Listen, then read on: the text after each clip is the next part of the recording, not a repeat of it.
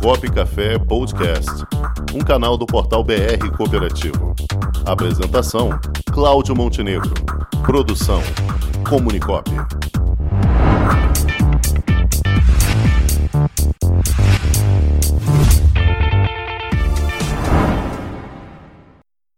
Boa tarde, Mauri. Boa tarde, Montenegro. Tudo Opa, bem? Tá certo, Mauri. Então, Mauri, vamos falar hoje em mais um princípio da governança corporativa. Perfeito. Hoje é equidade. Isso, o princípio da equidade. Vamos Na lá. verdade, são quatro os princípios basilares de governança, né? A transparência, a equidade, a prestação de contas e a responsabilidade corporativa. Na, na semana passada falamos do princípio da transparência, né? Essa semana vamos falar aí do princípio da equidade. Muito bem. E o que vem ser a equidade e como isso se é representativo no meio cooperativo.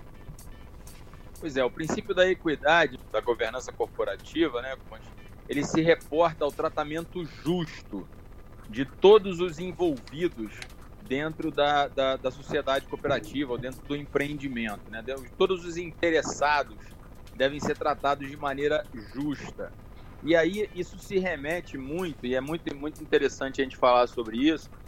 Existe uma confusão muito grande que as pessoas fazem sobre igualdade e equidade são conceitos absolutamente distintos. No próprio processo democrático, fala-se muito de igualdade e as pessoas acabam acreditando que essa igualdade vai no limite de tudo, ou seja, tudo tem que ser igual para todo mundo. E na verdade não é assim. Um dos grandes erros, na verdade, do processo democrático, né, é quando a gente percebe que pessoas essencialmente diferentes estão sendo tratadas como se fossem iguais. E aí a solução ou atende mais a um, ou atende mais a outro, ou não atende a nenhum dos dois. E isso é um problema grave dos sistemas democráticos, porque se leva o princípio da igualdade a- ao extremo, quando na verdade a igualdade ela está muito, muito ligada à igualdade de direitos e oportunidades. Então as pessoas têm que ter os mesmos direitos e as mesmas oportunidades. Agora, o, o tratamento equitativo ele está relacionado à justiça, ou seja, tratar condições diferentes com soluções diferentes para que a gente possa chegar aos melhores resultados. Ok?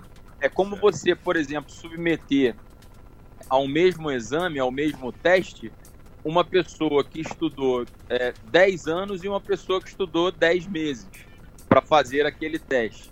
Então, provavelmente, aquele que estudou mais tempo, que teve acesso a um, a um conteúdo mais aprofundado, certamente terá melhores chances de ser aprovado no teste. Ou seja, se eu aplico o mesmo teste para essas duas pessoas, provavelmente eu estou tratando elas de forma igual, estou aplicando o mesmo teste, mas não estou tratando de forma justa, porque elas não têm o mesmo conteúdo.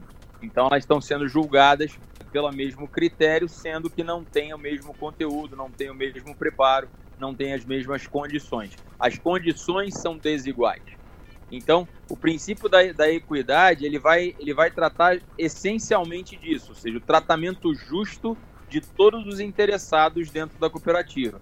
E aí, quaisquer atitudes ou políticas discriminatórias, sob qualquer pretexto, são totalmente inaceitáveis. Né? Então, essa é a essência do princípio da equidade. E qual a dificuldade para se chegar a, a essa a essa essência? Na verdade, existe todo um conjunto de interpretações muito equivocadas, né, Montenegro? Vou, vou te dar um exemplo que é muito comum nas cooperativas de crédito, por exemplo. Eu conheço muitas pessoas, e já ouvi isso inclusive de técnicos muito respeitados, que falam, por exemplo, que na cooperativa de crédito, todas as taxas, seja de captação de recursos, seja a taxa de empréstimo, deveriam ser iguais para todos os cooperados. E, na verdade, isso é praticamente impossível, Claro, porque cada cooperado vai ter um nível de risco, por exemplo, diferente. Cada cooperado tem um grau de endividamento diferente.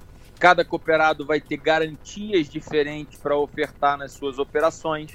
Cada cooperado vai ter volumes de recurso diferentes para aplicar. E tudo isso vai condicionar a precificação do produto. Então, na verdade, é praticamente impossível a gente determinar uma única taxa, por exemplo, de empréstimo que vai atender a todos os cooperados. Porque o Mauri, por exemplo, já está muito endividado. Provavelmente o risco dele de não pagar ou de ficar inadimplente é maior do que o do Montenegro, que não tem nenhum endividamento. Então, provavelmente, a taxa a ser aplicada numa operação para o Montenegro pode ser uma taxa menor, porque o risco de não pagamento é menor, do que a taxa que vai ser aplicada para o Mauri, cujo risco de, de não pagamento é maior. Então, esse tratamento diferenciado para condições diferentes de pessoas diferentes é o que a gente chama de equidade. Só que muitas pessoas confundem isso e acham que dentro do universo cooperativo tudo tem que ser igual para todo mundo, levam isso ao extremo, o que na verdade causa muitas confusões aí, muitas, muitos debates até acalorados nas cooperativas. Com certeza. E na, nas cooperativas o que prevalece é o princípio da proporcionalidade, né? Cada atuação Perfeito. proporcional à sua própria. Perfeito. Seu próprio trabalho, seu grau de, de atuação com a cooperativa, né? Perfeito. O legislador ele foi tão inteligente ao fazer a lei cooperativista, né, que ele já deixou isso claro na própria lei. A distribuição de resultados na cooperativa ela segue que princípio? O princípio da equidade. Se você produziu mais, você tem uma fatia maior do resultado. Se você produziu menos ou participou menos, você tem uma fatia menor do resultado. Então, o princípio da equidade ele está inserido, ele é intrínseco ao cooperativismo. Sim. O que acontece é que muitas vezes as pessoas confundem isso com a questão da igualdade, de direitos e tal. É, não tem muito a ver. Perfeito. Muito bem, Mauri. E na próxima semana, qual vai ser o próximo princípio? Na próxima semana, nós vamos tratar do princípio da prestação de contas, ou que, que é comumente chamado de accountability. Na verdade, não existe uma tradução literal adequada para o accountability, né? E aí aqui no Brasil a gente traduziu para o português como prestação de contas. Mas nós vamos entender melhor o que é isso na próxima semana, Montenegro. Muito bem. Então, Mauri, já te agradeço mais uma vez sua participação e ficamos no aguardo aí da accountability na próxima semana. Um forte abraço, Mauri. Forte abraço a todos os ouvintes, muito obrigado e até semana que vem. Até a semana que vem. Com o esporte aprendi que cooperar é a grande sacada e que as maiores vitórias vêm quando a gente se une. No cooperativismo também é assim. Mais do que um modelo de negócio, o COP é um jeito diferente de empreender e está espalhado por toda parte do campo à cidade, nos produtos e serviços, facilitando a nossa vida e gerando renda para muita gente. O Guga Kirten e quase 15 milhões de brasileiros já são COP. Vencer você também. Tudo ao seu redor já é. Somos.cop.br